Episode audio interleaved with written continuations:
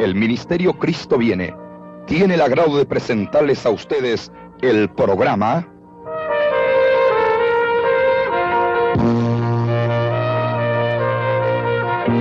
Campañas a través de las naciones.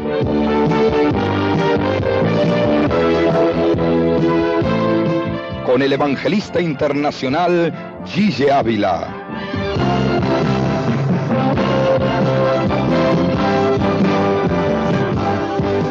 Sea testigo visual de lo que Jesucristo hace en un mundo de incertidumbre en pleno siglo XX.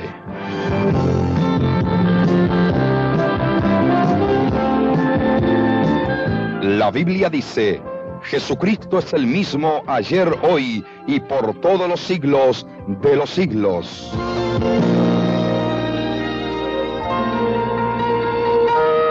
Aleluya. Y hermanos y amigos, multitudes en la tierra saben que Jesucristo murió en la cruz del Calvario por toda la humanidad y fue enviado por el Padre para salvarnos y librarnos de la condenación. Pero mucha gente no sabe los detalles de lo que realmente Jesús compró en el Calvario para todos los que se disponen a creer en Él y a vivir para Él y a guardar su palabra. Y entre las bendiciones gloriosas que Él compró con muerte expiatoria en la cruz, lo más grande es la salvación del alma. ¿Cuántos de los que están aquí son salvos? Tire esa mano para arriba aunque se le salga hasta el hombro. Que no hay honor más grande ni privilegio más grande que decir yo soy salvo. Gloria a Dios. Es lo único eterno, lo demás todo va a pasar, lo demás todo es vanidad. Cuestiones temporales que para nada contarán en los días que se acercan. Pero esto es lo único eterno, esto es lo único decisivo. Y eso lo compró Cristo Jesús en la cruz para usted y para toda la humanidad en esta tierra. Dice que nadie más murió en la cruz, Jesucristo. Nadie más envió el Padre a hacer esa obra tan extraordinaria, Jesucristo. No ponga los ojos en nadie más ni en religiones, ni en criaturas, ni en religiosos. No, solamente hay un Cristo vivo que salva. Alabado sea Dios y nos salvó en la cruz con muerte expiatoria. Oiga lo que la Biblia dice sobre ese sacrificio tan sublime. Profeta Isaías capítulo 53 en el verso 6. La palabra dice que todos nosotros nos descarriamos como ovejas y cada cual se apartó por su camino. Pero Jehová el Dios del amor, cargó en él el pecado de todos nosotros. Fíjense que clase sacrificio. Dios cargó en Cristo el pecado de todos los que estamos aquí. Y de todos los que existen sobre la faz de la tierra. Y fíjense que cuando dice en, implica por dentro. No fue que el pecado vino y se quedó ahí sobre la piel del Señor, sobre su cuerpo. Se metió para adentro. Todo fue lleno del pecado. Por eso que la Biblia dice que Él fue hecho pecado por culpa nuestra. Todo Jesús fue hecho pecado. ¿Qué clase de martirio? Él nunca pecó. Sin embargo, tuvo que soportar un martirio tan terrible que el pecado terrible de la tierra, el adulterio, la fornicación, los robos, los crímenes, la idolatría, la hechicería, la brujería, cuanto satanismo hay aquí abajo, vino sobre Jesús y entró en él toda esa tragedia terrible. Primera de Pedro capítulo 2 verso 24 repite el apóstol prácticamente eso. Y el apóstol dice en su cuerpo, en su cuerpo, sobre el madero él llevó nuestros pecados, a fin de que nosotros muertos al pecado vivamos para la justicia. En su cuerpo, vuelve al mismo asunto, todo su cuerpo fue hecho pecado por dentro y por fuera. Imagínense el martirio de Jesús, que nunca había pecado con razón gritó desesperado, desesperado en la cruz. Padre mío, Padre mío, ¿por qué me has desamparado? Cuando el pecado viene sobre el hombre, mire, es como una pared entre Dios y él. Dios no oye al pecador, dice la Biblia. El pecador está muerto en su pecado. Que sí que no hay comunión entre el pecador y el Dios de la gloria. Usted está ahí y está en pecado. Óigalo bien. No hay forma de que pueda tener comunión con el Dios del cielo puede tener religión, le pueden ministrar sacramentos religiosos, pueden hacer lo que quieran, pero nada de eso quita el pecado. Pecado fue quitado únicamente por Jesucristo en la cruz y fuera de eso no hay salvación. Pero primero, antes de hacer esa obra tan tremenda, Él fue hecho pecado por culpa nuestra. Tuvo que probar la tragedia del pecado y gustarlo por nosotros, llevarlo en nuestro lugar. Sea bendito el nombre de Dios. Y morir hecho pecado por culpa nuestra. Eso que usted, por hundido esté, por perdido esté, viene a Cristo y sabe inmediatamente que usted queda salvado, usted queda perdonado, usted queda justificado, usted queda revivido, porque Él, con su muerte expiatoria, nos hizo a nosotros justicia de Dios por la fe en su nombre. Gloria sea Dios. Y por eso usted también sabe que nadie más le puede perdonar. No hay hombrecito que lo pueda perdonar. No hay religiosita que le pueda quitar el pecado. Eso, aleluya, fue hecho en la cruz por Jesucristo. Y nadie más lo puede hacer nada más que Él. ¿Quiere salvarse? Venga Cristo en esta noche. ¿Quiere escapar de la condenación? Venga Cristo en esta noche. ¿Quiere escapar del eterno tormento? Venga Cristo en esta noche. ¿Quiere escapar del infierno? Venga Cristo. ¿Quiere escapar del diablo? Venga Cristo. ¿Quiere escapar del lago de fuego y azufre? Venga Jesús. Solo Cristo salva. Fuera de Cristo no hay vida para nadie, sino condenación por causa del pecado. Pero Él fue hecho pecado por culpa nuestra. Ahora, oiga esto bien aunque murió por nosotros, aunque en su cuerpo llegó el pecado, había algo más que tenía que hacer. Porque la ley de Dios dice que sin derramamiento de sangre no hay remisión de pecado. Y para que el pecado pueda ser quitado, lavado, desaparecido, se tiene que derramar sangre. Por eso dice la Biblia, Efesios capítulo 1, verso 7, que la sangre de Jesucristo fue derramada por muchos para remisión de pecado. Y oiga eso. Por su sangre, dice, tenemos la redención. El perdón de los pecados conforme a la riqueza de su gracia. Que sí que la obra fue completa, terminada. Llevó el pecado suyo, ya usted no tiene que llevarlo. Usted es libre, Él murió en su lugar. Usted no tiene que morir. Pero derramó sangre que limpió el pecado para que Dios lo vea a usted limpio como ve a Jesús. Por eso que cuando uno acepta a Cristo de corazón, y lo recibe ahí públicamente con sincero arrepentimiento, instantáneamente Dios lo pone usted en una posición de santo delante de él. Porque usted queda cubierto por la sangre. Ya Dios no ve su pecado, ya Dios no ve sus maldades, Dios no ve nada, ve la sangre y lo ve usted como ve a Jesús, el primogénito entre los muertos. Mi alma te alaba, Jesús. Ese sacrificio fue hecho una sola vez, no hay que volverlo a hacer fue completado, terminado en una victoria sobrenatural en la cruz, no hay que repetirlo de nuevo. Él lo hizo todo, llevó el pecado en su cuerpo, fue hecho pecado por culpa nuestra, probó esa tragedia, esa maldición, fue hecho maldición en la cruz por culpa nuestra, todo fue hecho por Jesús y derramó la sangre que limpió el pecado. Gloria a Dios. ¿Cuántos aquí son lavados en la sangre ya? ¿Qué clase de privilegio? Lavados en la sangre de Manuel, lavados en la sangre del Hijo de Dios, lavados en la única sangre redentora que se ha derramado. Quiere decir que contra nosotros no hay ley ni nada que pueda, porque somos justicia del Dios del cielo por la fe en Jesucristo. Sea bendito el nombre de Dios. Por eso es que nadie más lo puede hacer. Usted tiene que venir a Cristo, tiene que poner la fe en Cristo, tiene que humillarse a Cristo, tiene que aceptar a Cristo, vivir para Él. De otra forma, se muere en su pecado, aunque tenga mil religiones. Gloria sea a Dios. Y la paga del pecado es muerte. Pero el regalo de Dios para usted y para mí y toda la humanidad es vida eterna en Jesucristo nuestro Salvador. No hay nada más grande que eso. La mayor parte de la humanidad está perdida. La mayor parte de la humanidad se mueve rumbo a condenación. La mayor parte de la humanidad no ha sido todavía salvada porque no vienen a Cristo Jesús, el Hijo de Dios. Pero para eso es la campaña. Para eso hay tantas iglesias en nuestro país. Iglesias que predican el Evangelio como está en la Biblia, completito. Sea bendito Señor. Que no recortan el Evangelio para nada. Para recortar están los barberos. Pero el Cristo de nosotros dice que no le quita añada nada a la palabra porque está todo ahí, todo ahí, para que la salvación sea una obra real en su vida. Gloria sea a Dios. Por eso tanto movimiento en este tiempo.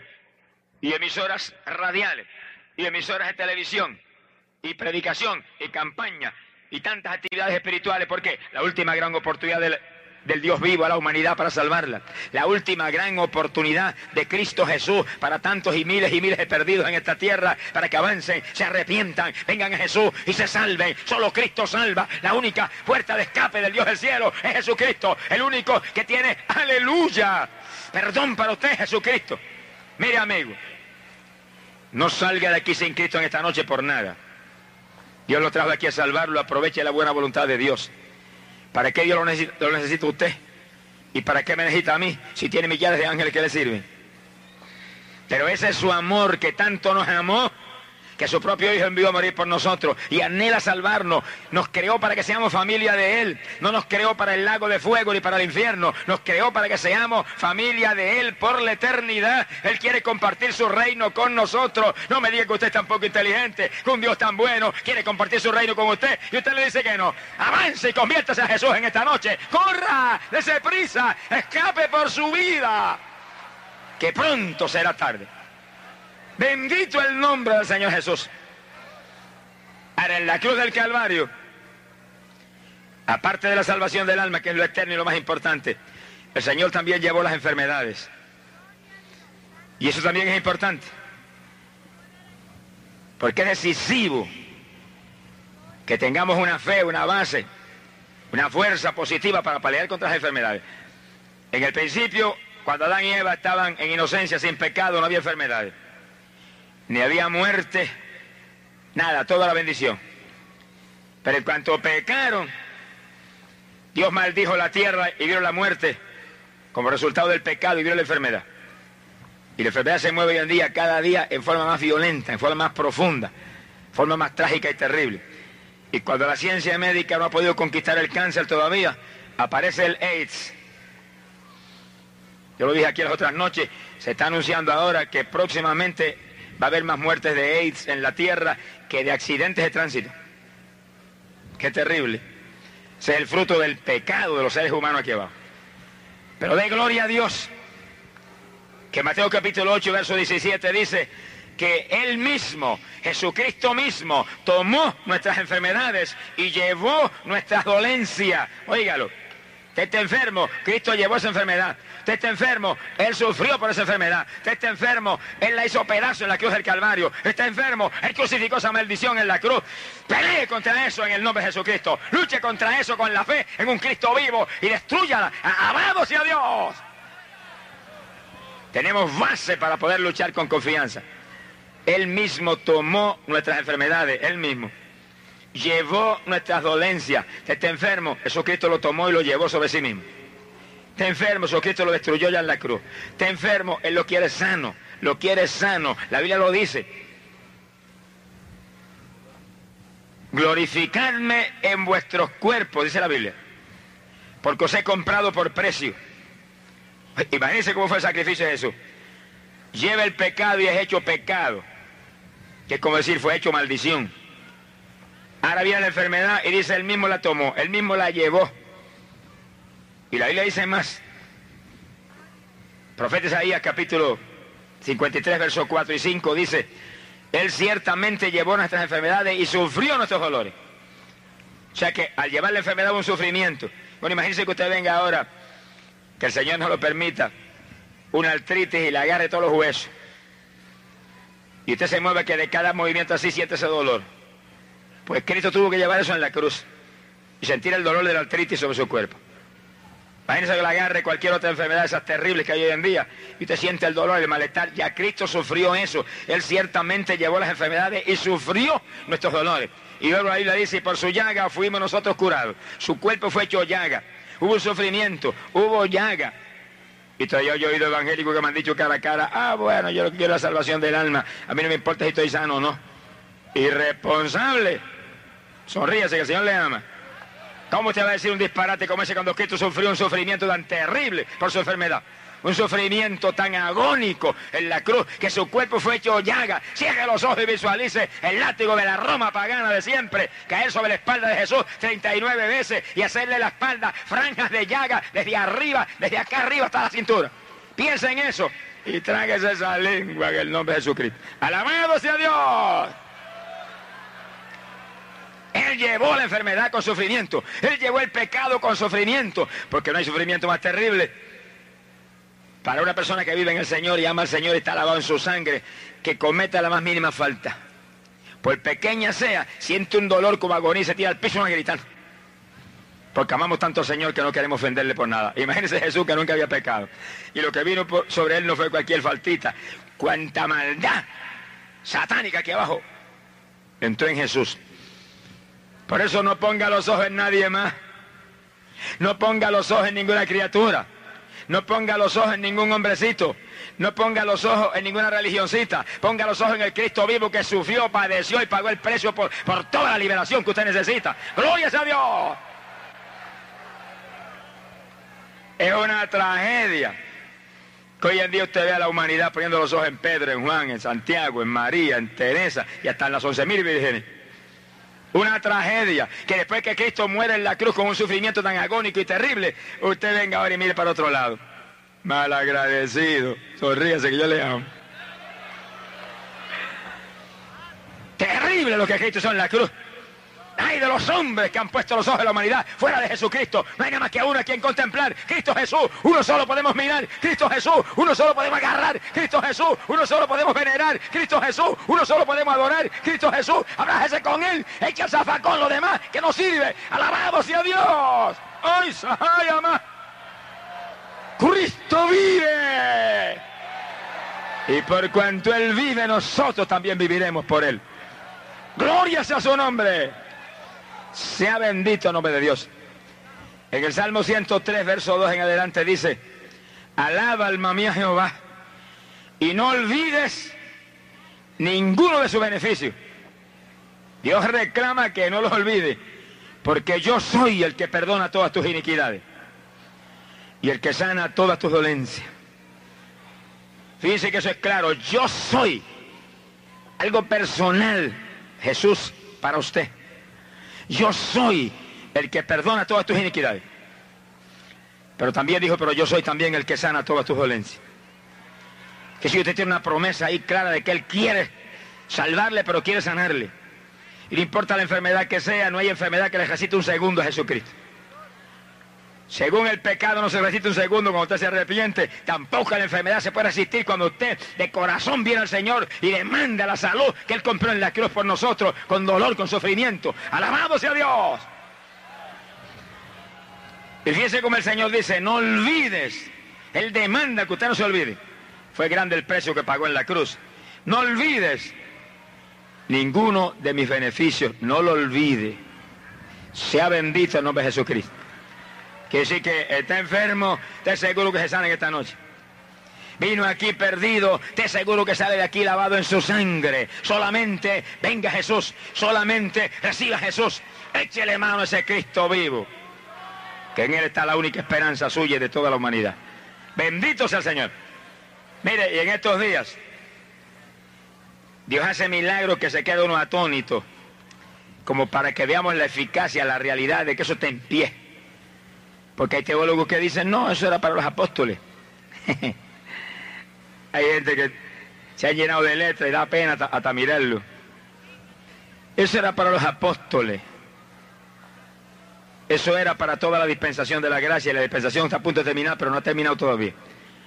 Lo único que en estos últimos días es cuando más milagros Dios tiene que hacer, porque está prometido en la Biblia que haríamos sus obras y aún obras mayores se harían y que la gloria postrera de esta caja sería mayor que la primera. Esta es la época de más milagros, esta es la época de más derramamiento del Espíritu Santo, esta es la época de más prodigios, esta es la época de más señales, esta es la época donde el poder de Dios se mueve, donde quiera se predica esta palabra para mostrar a la humanidad que estamos en los, en los tiempos postreros decisivos y que usted avance y se convierta y escape antes de que sea tarde. Gloria sea Dios. Predicamos, recuerdo, una campaña, una pequeña ciudad en el Paraguay, se llama Villarrica. Y de la noche de la campaña vino una mujer que tenía un brazo 7 centímetros, que son 3 pulgadas, más corto que el otro. Por años y años había estado así. Y cuando aquella noche yo dije, Dios es un Dios que crea, tiene una pierna más corta, pero no mencioné un brazo más corto. Tiene una pierna más corta, te seguro que se la va a alargar, le va a crear tejido, ligamento, hueso, lo que sea, le va a alargar, se la va a igualar. Ella dijo, pues si alarga una pierna, alarga un brazo también. Y extendió los dos brazos así cuando empezamos a orar y lo puso uno así frente al otro. Le, sobraba 7 centímetros, 3 pulgadas. El brazo más largo hacia afuera. Y comenzamos a orar. Y a clamar al Señor. Y sana, Señor. Y clama a Dios y reprende y demás.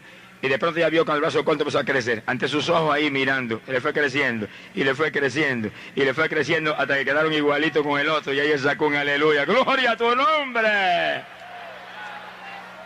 Pasó a la plataforma con los brazos igualitos, dando testimonio del milagro. Ahí Dios tiene que crear hueso, tiene que crear tejido, ligamentos, tendones, todo eso para que un brazo pueda crecer tres pulgadas en esa forma tan maravillosa. Pero para Dios todo es posible, para Dios todo es fácil. ¿Hay acaso algo difícil para el Señor? Bendito sea Dios. Eso no es nada. Grande es lo que viene cuando suena la trompeta. Que en un abrir de ojos, un segundo, nos van a cambiar este cuerpo total, desde la mollera de la caja hasta la planta de los pies. Que cuando usted haga así, mire, ya tiene un cuerpo nuevo y va volando para el cielo. ¿Cuántos van a recibir esa bendición? Eso sí es grande. Un segundo. Entonces, los evangélicos que no pueden creer ni para un dolor de cabeza hoy en día, ¿cómo van a creer para un milagro como ese? Que le cambie, le transforme los huesos, le transforme los ojos, le transforme el pelo, le transforme la cara, le transforme todo el cuerpo en un cuerpo inmortal en un segundo. Inmortal, incorruptible, que no se desgasta, eterno. ¿Cuántos pueden querer un milagro como ese? Pues quería para un dolorcito de cabeza también, que el Señor le ama. Mi alma te alaba, Jesús. Ahora, aparte de la salvación del alma y aparte de la sanidad del cuerpo, que son los dos beneficios gigantes que compró Jesús en la cruz para toda la humanidad. Hay otros beneficios extraordinarios que Él compró en su muerte expiatoria. Y uno de ellos es la bendición tremenda de hacer posible que nosotros, por la fe en Jesucristo, pudiéramos tener entrada libre al santuario del cielo. Mire para arriba, de una miradita para allá, más allá de las estrellas más lejanas, hay un santuario maravilloso Allá está sentado en su trono el Rey del cielo y el Rey de la gloria. Y nosotros los pequeñitos que estamos aquí, que tenemos fe en ese Cristo, que hemos sido lavados en su sangre, que tenemos el Espíritu Santo de Dios, tenemos entrada libre con nuestras oraciones hacia el mismísimo trono de la gracia. Y oigan eso, en el Antiguo Testamento no era así. En el Antiguo Testamento nadie tenía esa bendición. Cuando el pecador se arrepentía, venía un sacerdote, mataba un animalito que el pecador traía, derramaba la sangre sobre los altares y eso obraba expiación a favor de la persona. Esa sangre cubría el pecado para que pudiera tener comunión con Dios. Y entonces dice la Biblia que aparte de eso, más hacia adentro había un lugar santísimo y un enorme velo en el lugar santísimo y el lugar santo. Y solamente el sumo sacerdote una vez al año pasaba ese velo y derramaba sangre sobre el altar a favor del pueblo completo. Eso era en el Antiguo Testamento. Nadie podía clamar para arriba, Señor, perdóname, nada de eso. Pero oiga lo que sucedió. Mateo capítulo 27, verso 51. Dice, cuando Cristo murió en la cruz, se agrietaron las rocas, tembló la tierra, se abrieron los sepulcros y el velo del templo se rasgó en dos pedazos de arriba abajo. Eso era un lugar santísimo que estaba al otro lado del velo. Y solo el sumo sacerdote podía entrar ahí. Imagínense el susto que pasaría el sacerdote que estaría a cargo ahí velando ese lugar cuando de pronto oye aquel ruido terrible. Y ese velo que, que cierra ese lugar tan santo se parte en dos pedazos y queda todo expuesto. Imagino que se corría el sacerdote volando a remendar eso y a coserlo y a ponerlo en su lugar otra vez. Pero ¿por qué se rompió el velo del templo cuando Cristo murió en la cruz? Ahí era que iba sangre del sumo sacerdote para cubrir el pecado del pueblo una vez al año. ¿Por qué se rompió? Porque ya no era necesario entrar a ese lugar a derramar sangre por el pueblo. Ya no era necesario, porque en la cruz acababa de derramar sangre bendita de Manuel, que había limpiado el pecado no solamente del pueblo judío, sino de toda la humanidad. Alabado sea Dios.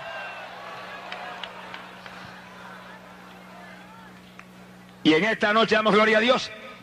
Porque en esta noche los que estamos aquí cubiertos por la sangre, podemos mirar para arriba y por ese sacrificio de Jesús decirle, Señor, en tu nombre reclamo bendición grande del cielo. En tu nombre sana mi enfermedad. En tu nombre salva a mis hijos. En tu nombre dame un trabajito que estoy un poco flojo materialmente. En tu nombre dame salud del cuerpo. En tu nombre dame energía para madrugar y orar con más eficacia. Y todo va derechito como perfume hacia el cielo. Sea bendito el nombre de Dios.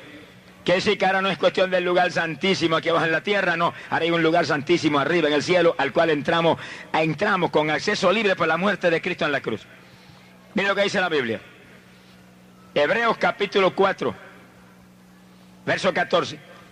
Dice que ahora tenemos un sumo sacerdote alto. Antes era el sumo sacerdote de los judíos. Ahora tenemos un sumo sacerdote alto que penetró a los cielos, tentado en todo a semejanza nuestra, pero sin pecado. Y dice, y a través de él podemos llegar al trono de la gracia confiadamente para ser socorridos en el tiempo oportuno.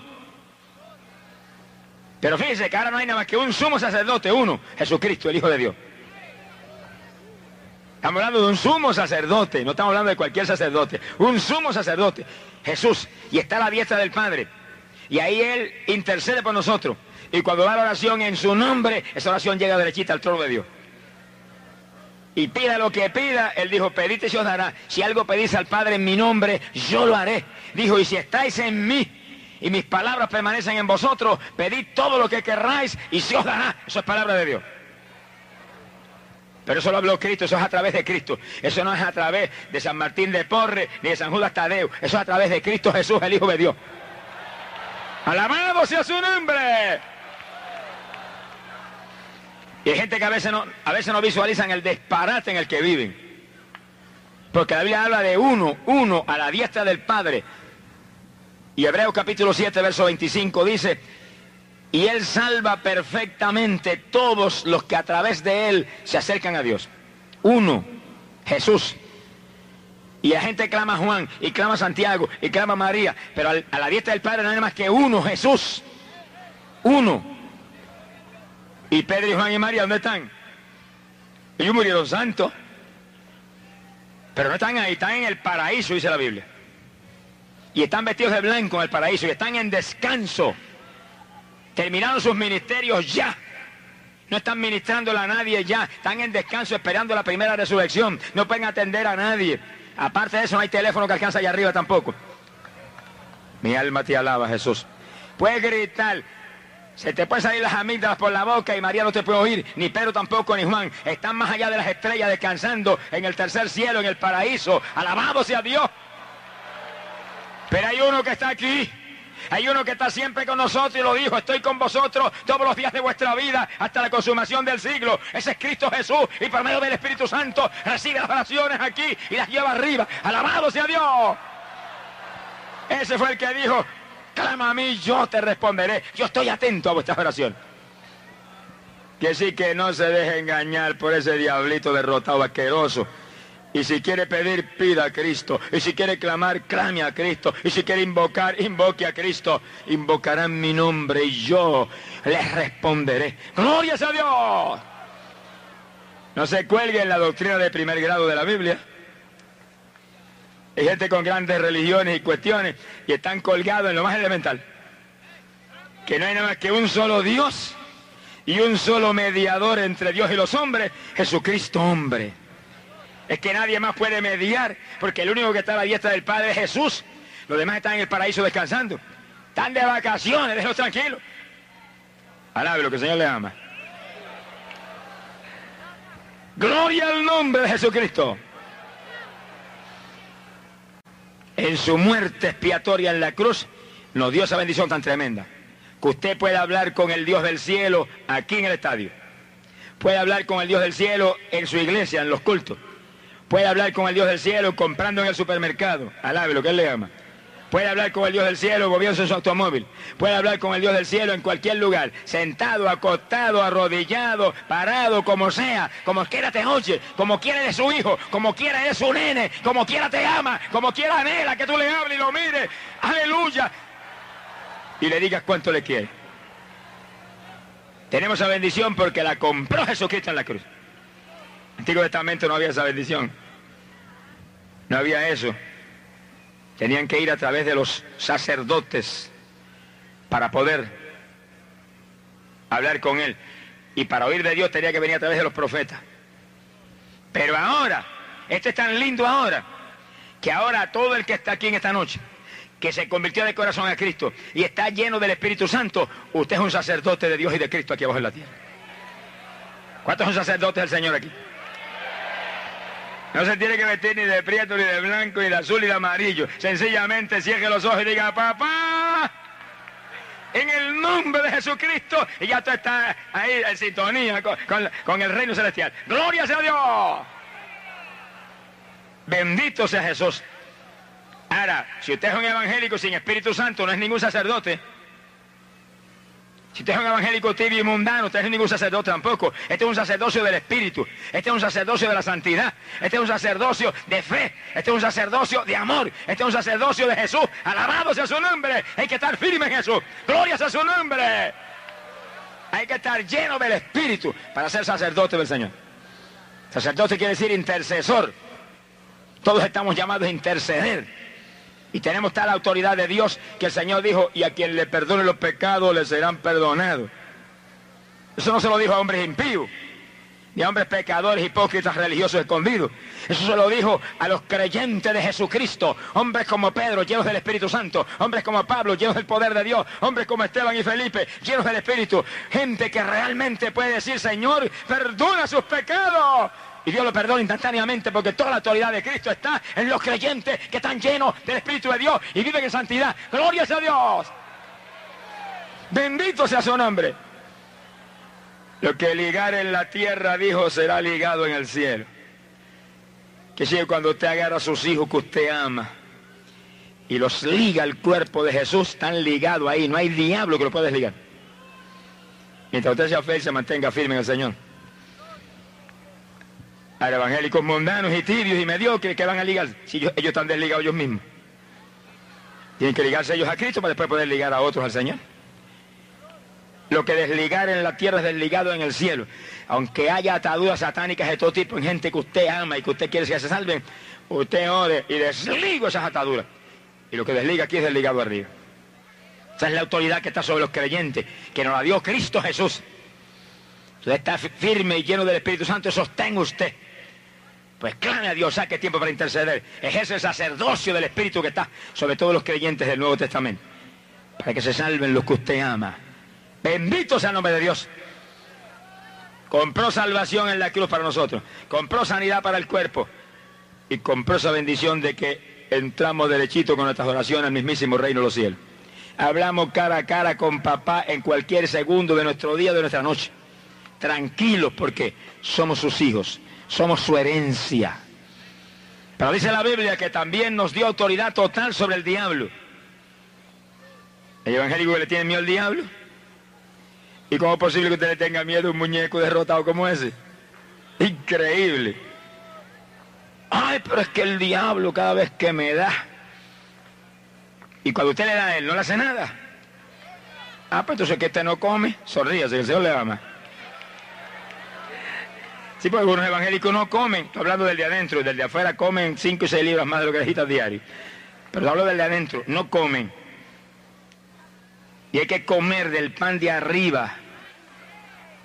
Y hay que comer y beber de Cristo diariamente para que tengamos poder y autoridad contra Satanás.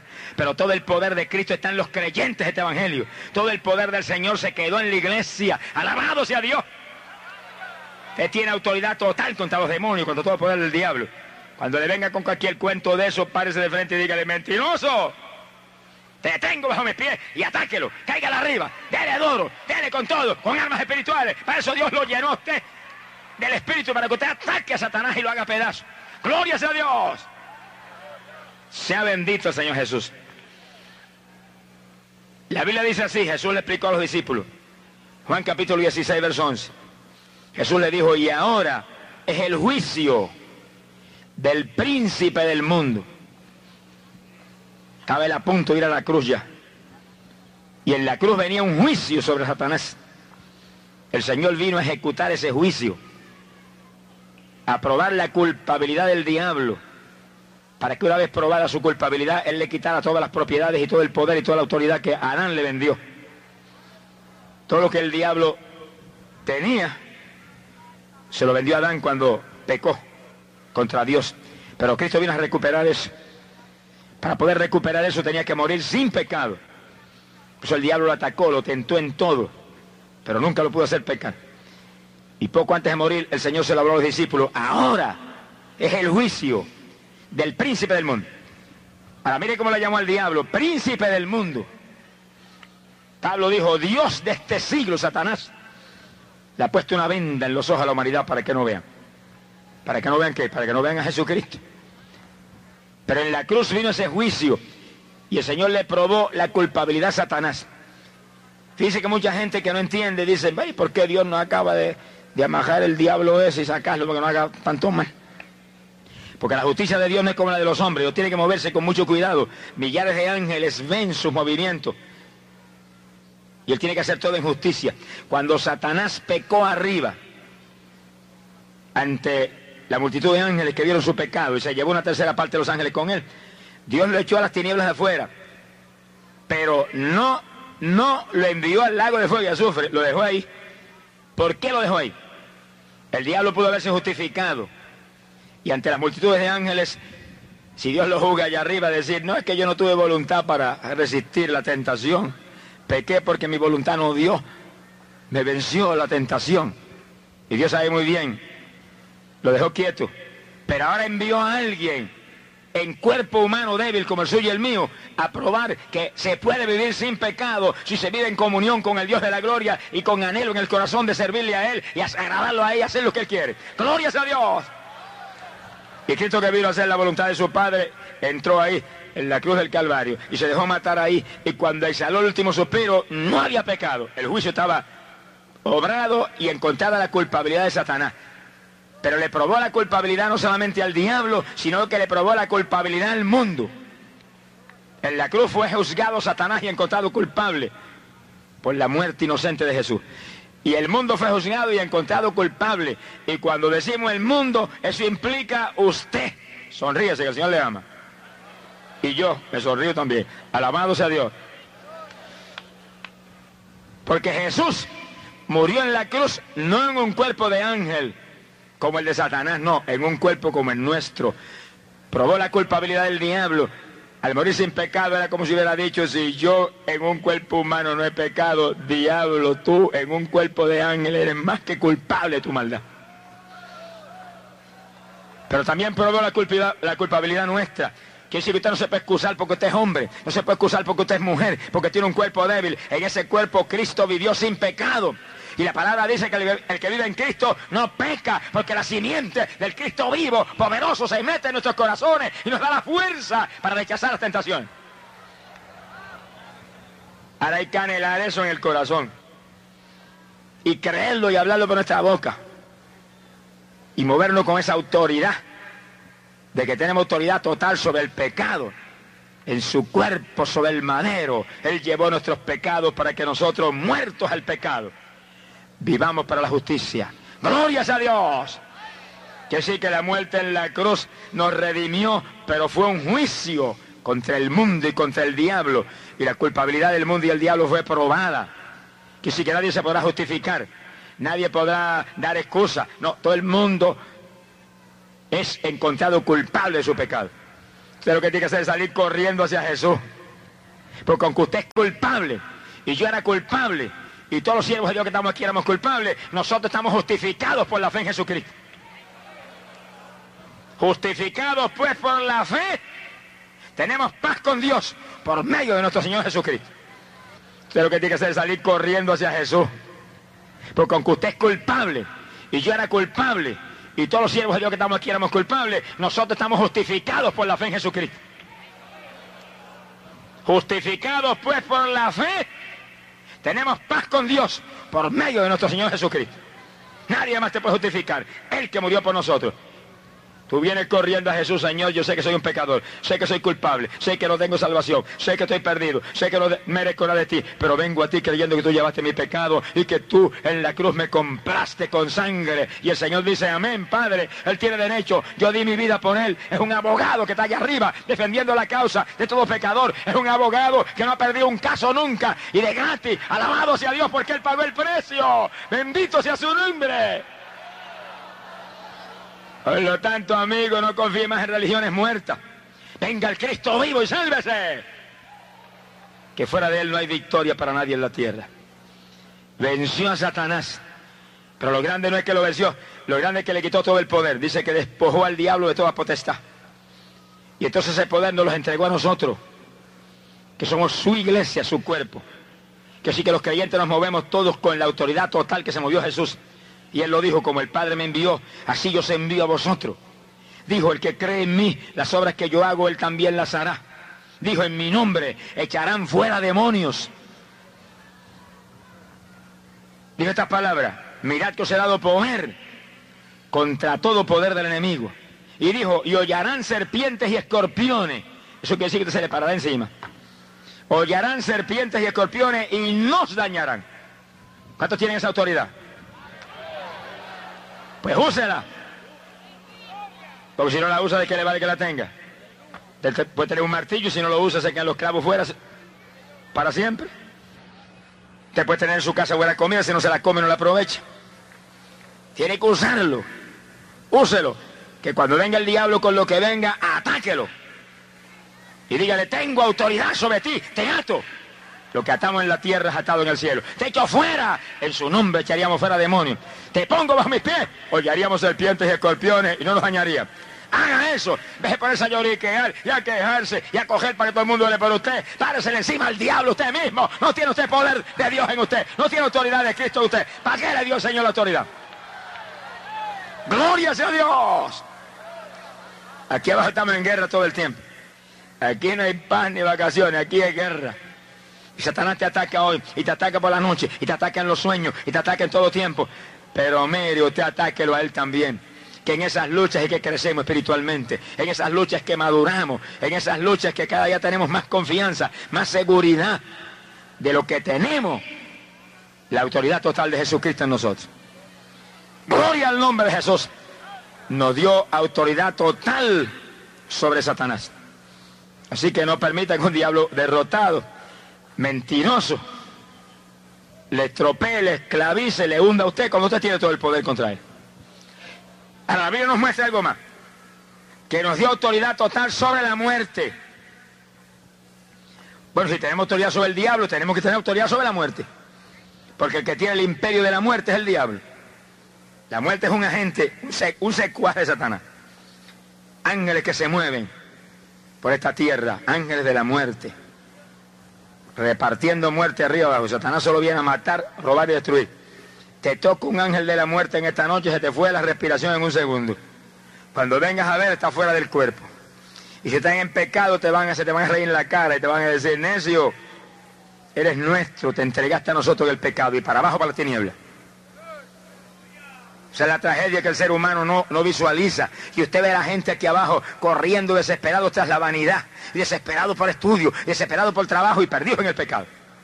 Y grandes profesionales, y más dinero, y en el banco, y perdidos en el pecado. Y ángeles satanás muertos de la risa al lado de ellos. Loco porque Dios permita que lo toquen para llevárselo. Y hay gente que dice un dicho que parece vulgar. Mira que te puede llevar el diablo. Pues eso es lo que sucede a todo el pecador que se muere. Se lo lleva el diablo en la muerte. Eso suena feo, pero eso es literalmente lo que enseña la Biblia. Que en cuanto la persona muere en pecado, se lo lleva el diablo. Sale del cuerpo y ángeles de Satanás lo agarran para abajo, para las tinieblas. ¿Cuántos si se mueren ahora se los lleva el diablo? Ni se sonría. Ah, lo que él vive. ¿Cuántos alaban? ¡Ay, ¡Ay, asoma! Gloria a Dios. Mi alma te alaba. Mira, hay cosas que suenan feas, pero son literalmente ciertas. No se le puede poner florecitas por el lado, hay que ponerlo como está en la Biblia. Si es así, ¿por qué lo vamos a cambiar? Entiéndalo usted, amigo. Si usted se muere en esta noche, Satanás lo arrebata hacia abajo. Pero no se muera en esta noche, perdido. Si se va a morir en esta noche, agarra a Cristo primero para que en vez de para abajo, coja para arriba. Alabado sea Dios. Esta es noche de victoria, amigo. ¡Ay, Samalaya! Lo trajo el Señor aquí a salvarlo. Lo trajo Dios aquí para que usted cambie su ruta. Y en vez de para abajo, tengo una ruta para arriba. ¿Cuántos son de la ruta de arriba? Mira, hay gente que, que cuando se llegan para arriba esbozan una sonrisa que es una maravilla. Pero ¿quién no se va a sonreír? Usted sabe lo que es eso, que si la muerte nos toca ahora es ganancia, que si la muerte nos toca ahora es gozo, paz, felicidad eterna, que si la muerte nos toca ahora vamos a ver el rostro de Jesús en un ratito. Alabado sea Dios, ¿qué me importa a mí si me muero ahora mismo? Si salgo del cuerpo, lo que voy a ser ángeles blancos resplandecientes. Que van a decir, muchachito, qué inteligente tú eres. Y agajaste lo mejor parte. Yo sí, amén, agaje y lleve para arriba ligero. Alabado sea Dios. Cristo vive. Por eso que hay que estar viviendo ahí. Firme en el Señor. Te aceptó a Cristo, usted es salvo. Mantenga esa salvación. Pelee por mantener esa salvación. ¿Qué dice la Biblia? Pelead por entrar por la puerta angosta. Porque ancha es la puerta, espacioso el camino que lleva a la condenación, pero estrecha, angostita es la puerta que lleva la vida. Y hay gente que viene a aceptar Cristo y son salvos y a los pocos días están hechos un escombro espiritual. Y hay gente que hace 10 años que se convirtió y Dios lo bautizó con el Espíritu Santo y están más muertos que vivo hoy en día. Y hay gente que dice, no, yo me salvé, ya yo no me puedo perder de ninguna manera. Y ahí te los ven en el cine, y los ven en la playa, y los ven en tantos sitios. ¡Insensato! Está más perdido que Satanás. Avance, arrepientas otra vez, conviértase de nuevo. Ya está perdido. Nada inmundo entrar al reino de los cielos. Se agarran de ese asunto una vez salvo, siempre salvo. Señor, reprende ese diablo. Es un demonio mentiroso, un demonio engañador, un demonio asesino. Yo prediqué campaña en ciertos países de Sudamérica hace poco y cuando vengo a abrir los ojos tenía dos iglesias respaldando la campaña de esa doctrina. Mire hermano, cuando yo le prediqué lo que dice la Biblia, que si el justo se apartare de mí, yo borraré su nombre de mi libro. Los hermanos miraban a esos dos pastores como quien dice, usted nos ha matado, usted nos mató. Si estaban todos en el mundo, hermano. Todos en el mundo. Y estamos en el mundo, pero no somos del mundo, somos de arriba. No se ensucie con lo de abajo porque perece. Nada inmundo entrar al reino de los cielos. Usted aceptó a Cristo, el Señor lo perdonó, el Señor lo lavó con sangre, usted es salvo, pero usted tiene que mantener la salvación. Todo lo que Dios le da a usted, se lo trata de robar el diablo.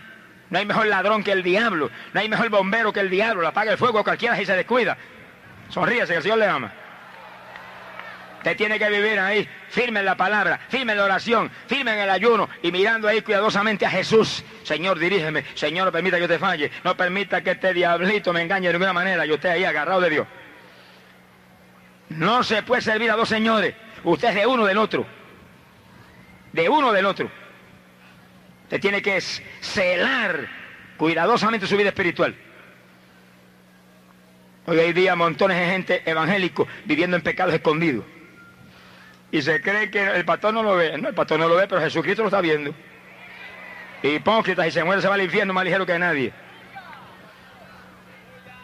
Cuídese.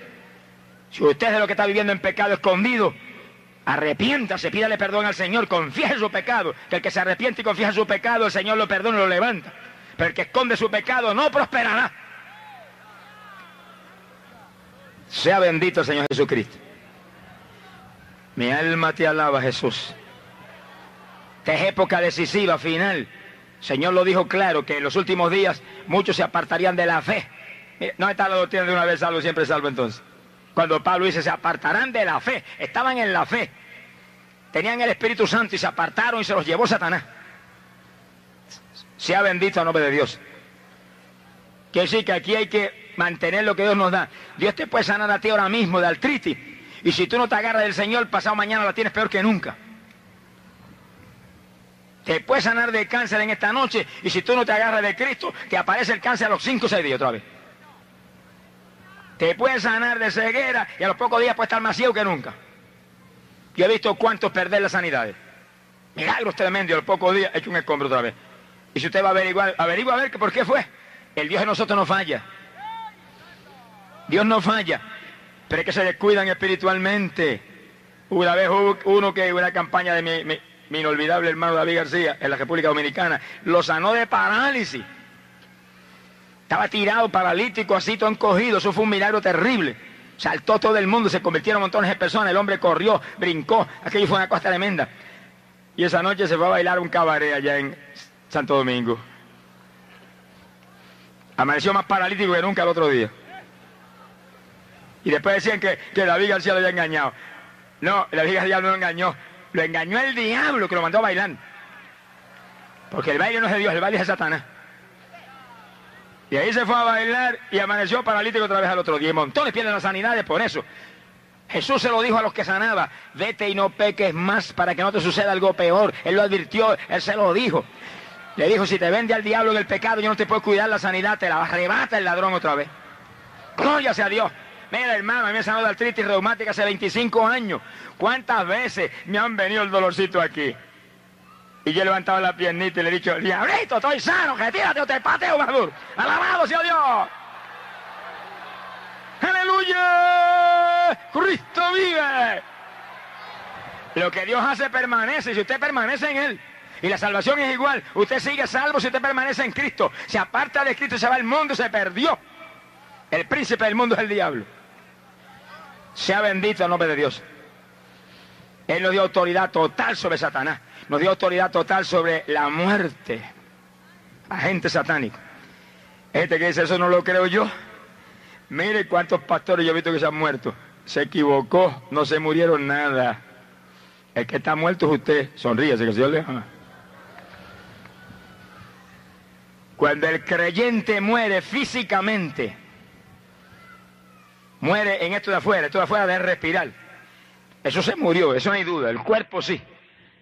Pero instantáneamente usted, el espíritu que vive ahí dentro de ese cuerpo, sale del cuerpo. Y si usted está en Cristo, usted sale más vivo que nunca.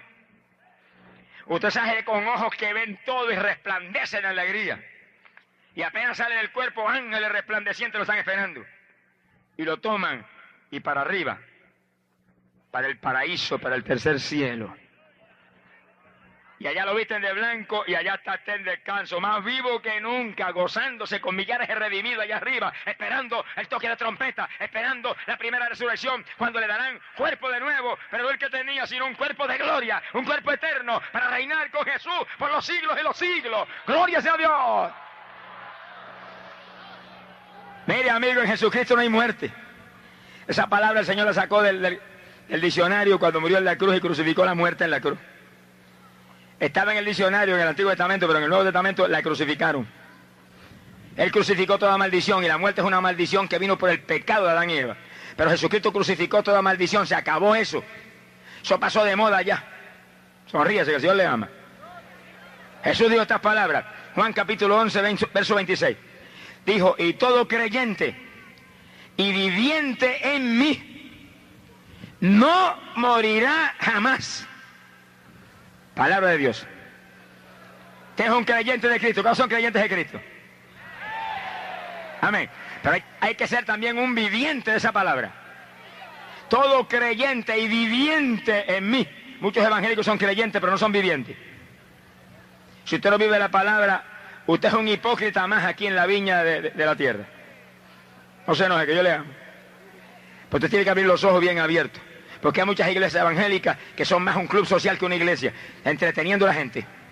Con cuestioncitas ahí triviales. Hay que predicar la palabra, hay que enseñar la palabra, hay que adoctrinar al pueblo para que el pueblo conozca la verdad que está en la Biblia. No pierda más tiempo.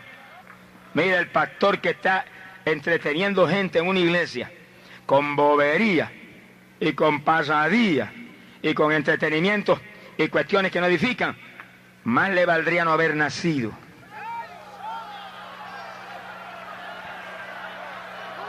Sea bendito el nombre de Dios. Cada siervo de Dios tiene que celar con celo de Dios lo que Dios ha puesto en nuestras manos.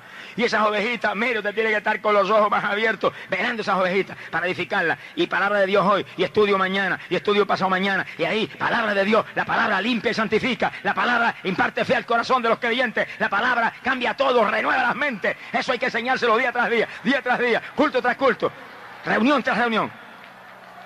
Para que cada creyente esté edificado esté lleno de fe. La fe viene por oír la palabra. Gloria al nombre de Jesús. Es decisivo que en esta época se alimenta el pueblo de Dios, porque esta época está a punto de terminarse ya. La dispensación está a punto de terminar. Y cuando suena esa trompeta va a agarrar, va a agarrar montones evangélicos que ni camiseta tienen espiritualmente hablando. Sonríese que yo le amo. Desnuditos espiritualmente. Y para entrar hay que vestirse con vestidura celestial. Gloria al nombre de Jesucristo. No hay muerte para el creyente. Romanos capítulo 8, verso 1. La Biblia dice, porque ya no hay condenación para los que están en Cristo Jesús. Porque la ley del Espíritu de vida que está en Cristo nos ha librado de la ley del pecado y de la muerte. Nos libraron de la muerte Sonríasele en la cara a la muerte. Dígale, muertecita, no tienes parte ni suerte conmigo. Muertecita, tengo autoridad sobre ti. Si te me acercas, te reprendo en el nombre de Jesucristo y te echo fuera. Igual que cualquier otro diablazo aquí abajo. Alabado sea Dios. Los creyentes sabemos que no hay diablo ni muerte que nos pueda tocar a menos que papá no permita con algún propósito de bendición. Gloria al nombre de Jesucristo. Sea bendito el Señor Jesús. Ahora, el Señor nos dio autoridad sobre el diablo, sobre la muerte, y en su muerte en la cruz nos libró del juicio. Y hay gente que cuando le hablan del juicio final se, le erizan los cabellos. ¿Por qué se le erizan los cabellos? Porque están perdidos. Es la conciencia que le está remordiendo. Están perdidos. Aún montones evangélicos tienen temor cuando se le habla de eso porque viven una vida, una vida tan indiferente a las cuestiones de Dios y una vida tan mundana que tienen temor, no sienten seguridad de nada. Creyente que está firme, está gozoso siempre. Sabe por dónde está caminando. Sus ojos espirituales están bien abiertos. Sabe quién ha creído. Gloria a Dios. Y cada día se afirma más en el Señor asegurando, asegurando esta vida. Pero no hay juicio final para los creyentes de Jesucristo. ¿Para qué es el juicio final? Eso está en la Biblia. Learon la Biblia, Apocalipsis capítulo 20, verso 11 en adelante. Es para juzgar todos los que murieron en pecado. Que los van a sacar del infierno, los van a presentar allá arriba, los van a juzgar. Le van a probar la culpabilidad con, libros escritos. Pero si nos llevaran a nosotros al juicio final, ¿de qué nos van a acusar? Si cuando abran los libros no encuentran nada, todo lo limpió la sangre de Jesucristo. Y usted mató, pero se arrepintió y lo limpió la sangre de Cristo. Y usted robó, pero lo limpió la sangre de Cristo. Y usted hizo mil maldades y diabluras. Si aquí no hay nadie de los que somos creyentes ahora que no fuéramos más malos que Belcebú. Pero cuando vinimos a Cristo, la sangre de Cristo limpió el pecado. La sangre de Cristo nos dio vida, vida de arriba. Alabado sea Dios. Y nadie nos puede acusar de nada porque todo fue limpiado por la sangre. De nada nos pueden acusar. Se ha glorificado el nombre de Dior. Por eso que usted, amigo, tiene que aceptar a Cristo. Si no, no escapa. Tiene que aceptar a Cristo. Hay sentencia de muerte sobre usted, amigo amado, por el pecado.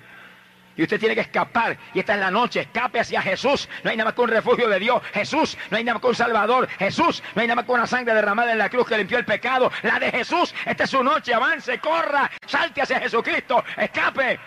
Que si se mueren esta noche, nos abrazaremos pronto en el cielo. Gloria sea Dios. Sea bendito el Señor Jesucristo. No hay juicio para los que mueren en el Señor. Pero Hebreos capítulo 9, verso 27 dice, está señalado al hombre morir una sola vez y luego el juicio. No está hablando de creyentes, está hablando de pecadores.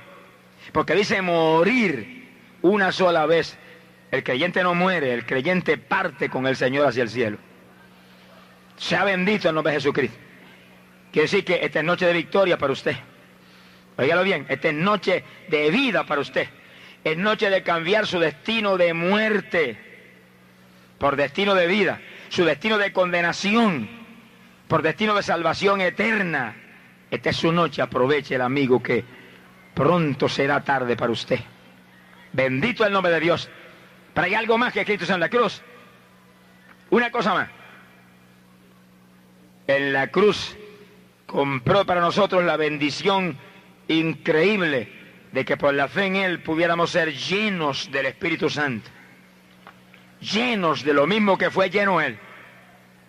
Llenos de Dios. En el Antiguo Testamento nadie tenía el bautismo del Espíritu Santo.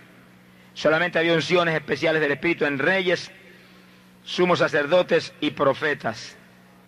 Esos tenían unciones especiales del Espíritu como tenía David y tenía Samuel y tenían otros hombres de esa época.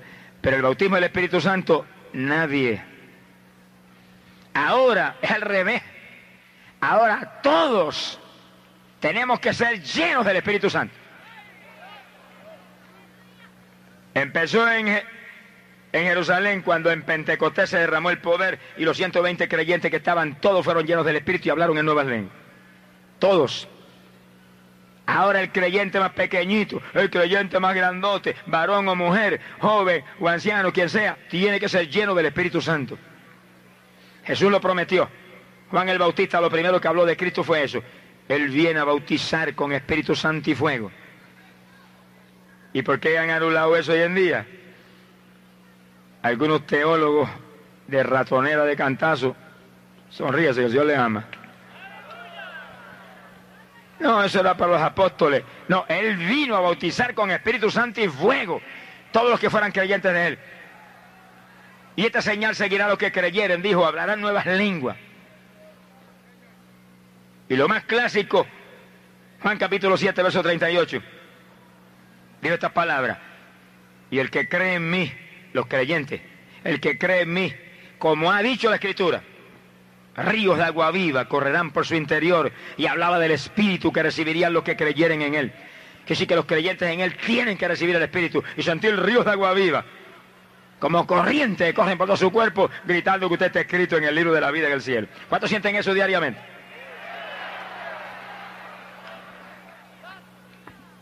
La pregunta fue, ¿cuántos sienten eso diariamente? Hay evangélicos que lo sienten una vez al mes. Ese no es el cheque del trabajo. Sonríase, que el Señor le ama. Hay quienes lo sienten cada 15 días. Mire, hermanito, si usted no lo ha sentido hoy, no se me acuesta a dormir hasta que no sienta ríos de agua viva que corren por todo su ser. Tírese de narices frente a la cama y diga, aquí yo no duermo hasta que tú, papá, no me derrame un chubasco, un aguacerito de ese poder. Yo quiero saber que estoy realmente en tu gracia, que realmente estoy en tu, en tu, en tu sintonía. Mi alma te alaba, Jesús. Las cosas espirituales no podemos ser descuidados, hay que estar muy alerta, muy atento. Si usted tiene el Espíritu Santo, el Espíritu Santo está ahí dentro de usted. Y usted está ahí dentro también con Él. En el bautismo del Espíritu Santo hay dos inmersiones, dos. Bautismo quiere decir inmersión. Y hay dos inmersiones. Una, se sumerge el Espíritu Santo en, usted, dentro de su cuerpo. Esa es la primera. Y la segunda, usted que está dentro del cuerpo, cuando entra el Señor, se sumerge en Él y se esconde en Él, escondidos en Cristo, estamos con Dios, dice la Biblia. Él se sumerge en su cuerpo y usted se sumerge en Él. Sumérjase ahí sumergido, que no se le quede ni un pelo por fuera. Sonríase, que el Señor le ama. Escóndese de verdad, bien escondido. Que no viva usted ya, viva Cristo en usted. Él rija su vida, el programa su vida. Él es el que lo dirige en todo. Esa bendición es para los creyentes del Evangelio. Lo que dicen era para los apóstoles, bueno, que usted está confesando por su boca que usted no es creyente. Será budista o será no sé qué, pero creyente no es. Los creyentes recibirían el Espíritu y sentirían ríos de agua viva correr por sus cuerpos. Todo el tiempo ese poder estar ahí, ahí, ahí, dando testimonio de que somos los hijos de Dios. Bendito sea el Señor Jesucristo. Ahora, ¿para qué el Señor hizo eso? El pueblo de Israel pereció tratando de guardar la ley con las fuerzas de su carne. No pudieron. Pablo dice, la mayor parte quedó tendido sobre el desierto. Nosotros al revés. Nosotros tenemos que andar conforme al Espíritu. Tenemos que movernos con la fuerza del Espíritu, con la dirección del Espíritu. El Espíritu es el que tiene que movernos como, como el viento que sopla, que no sabe dónde va ni dónde viene. Si usted no se mueve así, está fracasado. Montones evangélicos se mueven en la carne como se le antoja a ellos y como creen prudentes. Por eso están fracasados y esqueléticos espiritualmente y más muertos que vivos. Pero usted avance, llénese del poder de Dios, llénese del Espíritu Santo y muévase en el Espíritu. Alabado sea Dios. Mira, hermano. Y si alguien es decisivo que esté lleno del Espíritu, embriagado, borracho en el Espíritu todo el tiempo, somos nosotros los que tenemos ministerio. Los que tenemos un ministerio son los, los más llenos del Espíritu que tenemos que estar. Porque somos los más atacados por Satanás y tenemos que mantener esa llenura. Y aunque tengamos trabajo de todo tipo, y aunque tengamos responsabilidades de todo tipo, y haya tanta correspondencia, y haya tantas cuestiones que visitar, y cuántas cuestiones que construir, y cuántas cuestiones que hacer, hay que atender nuestra vida espiritual y mantener la llenura del Espíritu, o fracasamos. Como pastor, como evangelista, fracasamos. Montones de pastores sin, sin la llenura del Espíritu y la bendición grande están fracasados. Montones de evangelistas sin esa llenura están fracasados. En cualquier momento que haya adulterio, en cualquier momento lo engaña el diablo en alguna forma, pero usted llénese y manténgase lleno conságrese, ora en abundancia, ayune con frecuencia, viva la vida, alabado sea Dios. Porque el ministerio del Nuevo Testamento es un ministerio del Espíritu. Harán mis obras aún mayores que estas harán. Esto no es un ministerio de letrecita. Montones de llamados siervos de Dios y montones de llamados pastores sencillamente es un asalariado más. Con un cheque al mes y un diploma colgado en la pared. Y lo que huelen es a muerte. Sea bendito el nombre de Jesucristo. Él puede tener todas las letras que quiera y todos los diplomas que quiera, pero asegúrese que esté lleno del poder de Dios desde la mollera de la cabeza hasta la planta de los pies. Asegúrese que echa humo hasta por las orejitas, echa aceite hasta por el pelo. Alabado sea Dios. Sea bendito el nombre de Jesucristo. A eso vino el Señor, a bautizar con Espíritu Santo y fuego para que no fuéramos carnales, sino espirituales, para que no fuéramos esclavos de Satanás, sino que nos moviéramos con autoridad total contra Él. ¿Cómo se movió el Señor? Lleno del Espíritu, lleno del Espíritu, lleno de Dios, en palabras sencillas.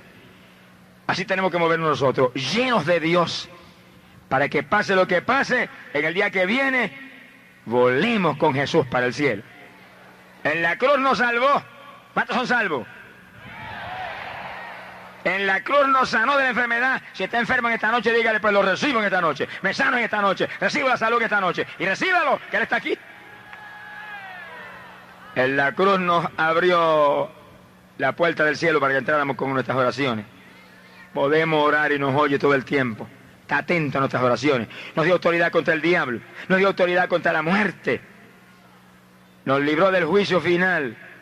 Ya no hay juicio ni condenación para los de Cristo y nos libró de vivir una vida carnal que implicaría muerte a la larga. Nos llenó del Espíritu Santo para que seamos espirituales y andemos conforme al Espíritu. Y ya no tengamos que cumplir, obedecer las obras de la carne. Todo lo hizo Jesús. Todo lo compró en la cruz. Por eso somos más que vencedores. Por ese santo que tanto nos amó. Esta es su noche Amigo querido, no se vaya sin Cristo de aquí por nada, no se vaya perdido de ninguna manera, no se vaya en su pecado, mire, por nada, es la noche de su victoria. Dios estará con usted, sus ángeles lo cuidarán, se moverá en victoria con confianza donde quiera vaya, porque Él con nosotros, ¿quién contra nosotros? Asegure en esta noche su alma, amigo querido. Asegure los hijos que usted ama. Benditos serán sus hijos. Su hogar será bendito. Todo estará en bendición. En Cristo está la victoria. Los que predicamos esto y amamos al Señor y vimos esta palabra, hemos vivido esto los años que llevamos predicando. Una campaña en Nueva York vino un joven a matarme. Estaba la iglesia llena, que no cabía la persona más. Casi no se podía caminar por dentro. Y mientras yo predicaba, ahí en el altar detrás del púlpito, él venía infiltrándose por entre la gente bien poco a poco, casi no podía pasar, pero venía dispuesto, el diablo decía, avanza, mátalo, y él venía ahí, cercándose, cercándose. Cuando llegó, que estaba bien cerquitita, ya apenas a dos o tres yardas, le han dado un manoplazo de arriba para abajo, en el mismo caquito de la cabeza, cayó como muerto el piso. Y los ujieres trataban de levantarlo y no podían, estaba mongo, todo el cuerpo mongo el cuerpo, se quedó como una mermelada todo el cuerpo. Y ahí, muerto, cuando yo vi el asunto, y tráiganlo acá para orarle. Y cuando le oramos, que él recuperó su fuerza y se puso en pie, me miró y me abrazó, me dijo, yo venía a matarlo. ¿Y por qué no lo hiciste? Porque mandaba una clase de golpe en el casco de la cabeza que me está ardiendo todavía, que, que voy a matar. Alaba lo que él vive.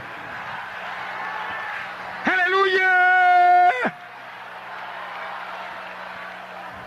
Enviaré los ángeles para que te cuiden en todos tus caminos. Imagino que había uno de los ángeles que está siempre con nosotros al frente y cuando estaba cerca hizo así. Toma, nene, porque te refresque de arriba para abajo, por el casquito de la cabeza. Alaba lo que él te ama. En el Bronx, en Nueva York, en el Teatro Puerto Rico, tuvimos tres, días de campaña. Y en una de las noches yo hacía el llamamiento. Y hacía el llamado y la gente pasaba. He pasado un grupo muy lindo aceptar al Señor. Y entre el grupo venía infiltrándose un hombre que venía con una pata de mesa en la mano que eso era tremenda de, larga y gruesa, de esa así torcida. Y venía con su escondido atrás, a la cabecita. Oiga, pero ¿y qué, qué idolatría con la cabecita mía?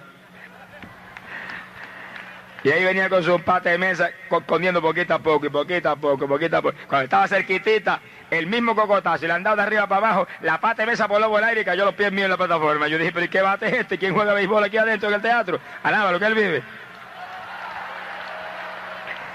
¡Aleluya! Cristo vive.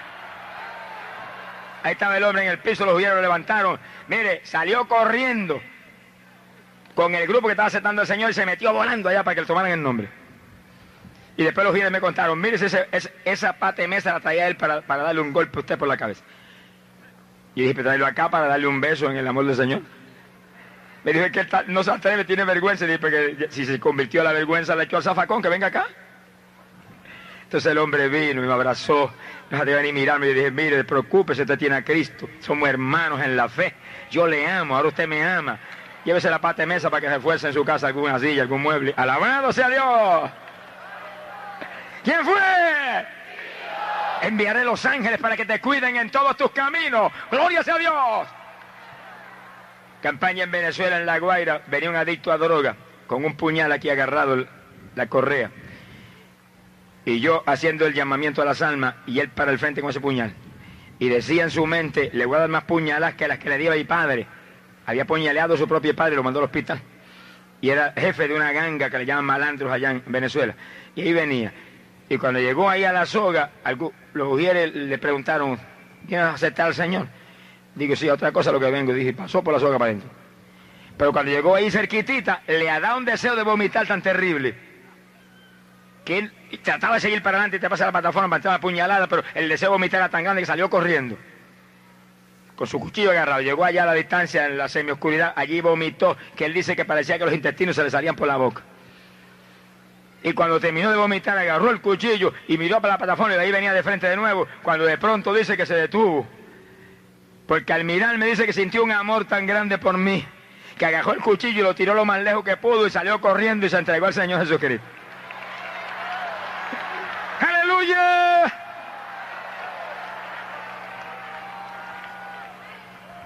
Y esa noche cuando oramos por los enfermos, él estaba ahí. Cuando terminamos de orar por los enfermos, fue el último que subió a testificar a la plataforma. Cuando subió, yo le dije, Dios te bendiga, joven. ¿Qué tienes? Me dijo, yo vine a matarlo a usted. Le dije, ¿por qué no me mataste, mijo? Me dijo, pero cuando venía con mi cuchillo, que estaba a punto de subirme ya acá arriba. Usted no sabe la gente que yo apuñaleado. Yo soy un jefe de ganga, de malandros aquí adictos a droga, todo que la policía me está buscando para matarme, yo no me van a coger preso, es matarme lo que quieren. Me dijo, pero me dio un deseo de vomitar tan terrible ahí que cuando fui para allá corriendo porque no pude resistir y vomité, que aquello fue una cosa terrible y cuando miro para acá, lo miro usted y sentí un amor tan grande por usted que tuve que botar el cuchillo y correr para acá. Y sentí un deseo de abrazarlo que no podía resistirme. Yo le dije, pues no te resistas más, aprovechate ahora que estás aquí arriba. Alabado sea Dios. Y me agarró y me apretó y me besaba. Yo le dije que entró el amor de Dios en tu corazón, el Cristo vivo entrado en tu vida. Y ese es amor. Me dijo, ore por mí, yo quiero servir al Señor. Levantó las manos y oramos. Mira, el Señor lo ha bautizado en el Espíritu Santo ahí mismo. Danzaba en la plataforma hablando en otras lenguas. Se fue para su casa y al otro día cuando vino, comenzó el culto, hicimos el llamado, ahí venía él para el frente. Y traía dos señoras con él, su madre y una tía de él que se convertían al ver el milagro que había hecho con el muchacho. Y a la otra noche, cuando hicimos el llamado, ahí estaba él, primero que nadie. Pero traía como siete o ocho adictos a droga de su ganga a convertirse todos a Jesucristo. ¡Aleluya! Cuando yo fui a Venezuela a campañas el año pasado, en una de las ciudades, en Puerto la Cruz, se me presentó él con su Biblia. Está predicando el Evangelio hace años. Se ha ganado miles de almas para el Señor. Ese es el Cristo que predicamos, que liberta la víctima droga, liberta a la prostituta, liberta al adúltero, liberta al criminal, liberta al ladrón, liberta a la gente más esclavizada y más hundida. Él murió por todos en la cruz y dijo, conoceréis la verdad y la verdad os libertará. Glorias a Dios. En esta noche aquí nos visitan a nosotros un grupo de varones de la cárcel de Bayamón. Pónganse de pie los hermanos. ¿Cuántas gloria a Dios? Que Dios los ha libertado, que están todavía en la prisión, pero son más libres que todos los pecadores que andan por las calles perdidos. Porque el que anda por la calle perdido, ese sí que es un esclavo, ese sí que es un prisionero en una cárcel de muerte eterna. Pero damos gloria a Dios que ellos están libres en el Espíritu. En esta noche, amigo, no se vaya sin Cristo, venga Jesús. Venga este Cristo maravilloso, sálvese que llegó el momento de Dios para usted. No salga sin Jesús de aquí por nada, que mañana podría ser tarde. Y Jesús te llama en esta noche. Y el Señor te dice en esta noche, porque yo soy el buen pastor. Y el buen pastor da su vida por las ovejas. Vamos a cerrar nuestros ojos. Inclinemos nuestras cabezas, cada hermanito cada amado amigo ponga su mente en el Señor.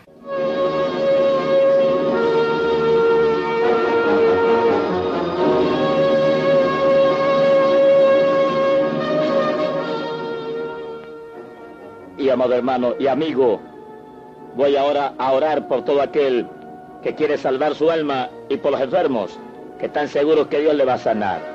El que no ha aceptado a Cristo, acéptelo ahora. Comienza a vivir para Él. Sálvese que pronto será tarde para la humanidad. Padre, en el nombre de Jesucristo, mira los que aceptan a Jesús. Perdona sus pecados. Entra, Dios mío, en sus corazones. Lávalos con esa sangre gloriosa del Señor. Y cambia para siempre sus vidas. Y los enfermos, clamo por ellos y reprendo todo espíritu de enfermedad en esos cuerpos. Ordeno que salgan en el nombre de Jesús, tócalo, Señor. Créale tejidos nuevos, créale órganos nuevos. Ahora mismo, levanta el paralítico, da vista a los ciegos, los sordos, los mudos, sánalos, Padre bueno, crea oro y plata pura en las caries dentales, rebaja el sobrepeso, Dios mío, desaparece la hernia, la vena varicosa, toque esos cuerpos, sale el cáncer satánico, Dios mío, ahora mismo, sale la artritis, la diabetes, sana, no importa el nombre de la enfermedad. Por tu palabra, Padre, para tu gloria, Padre, digo que ellos han sido curados. En la cruz llevaste esa enfermedad y lo recibieron ahora para la gloria de tu nombre. Bendito sea el Señor.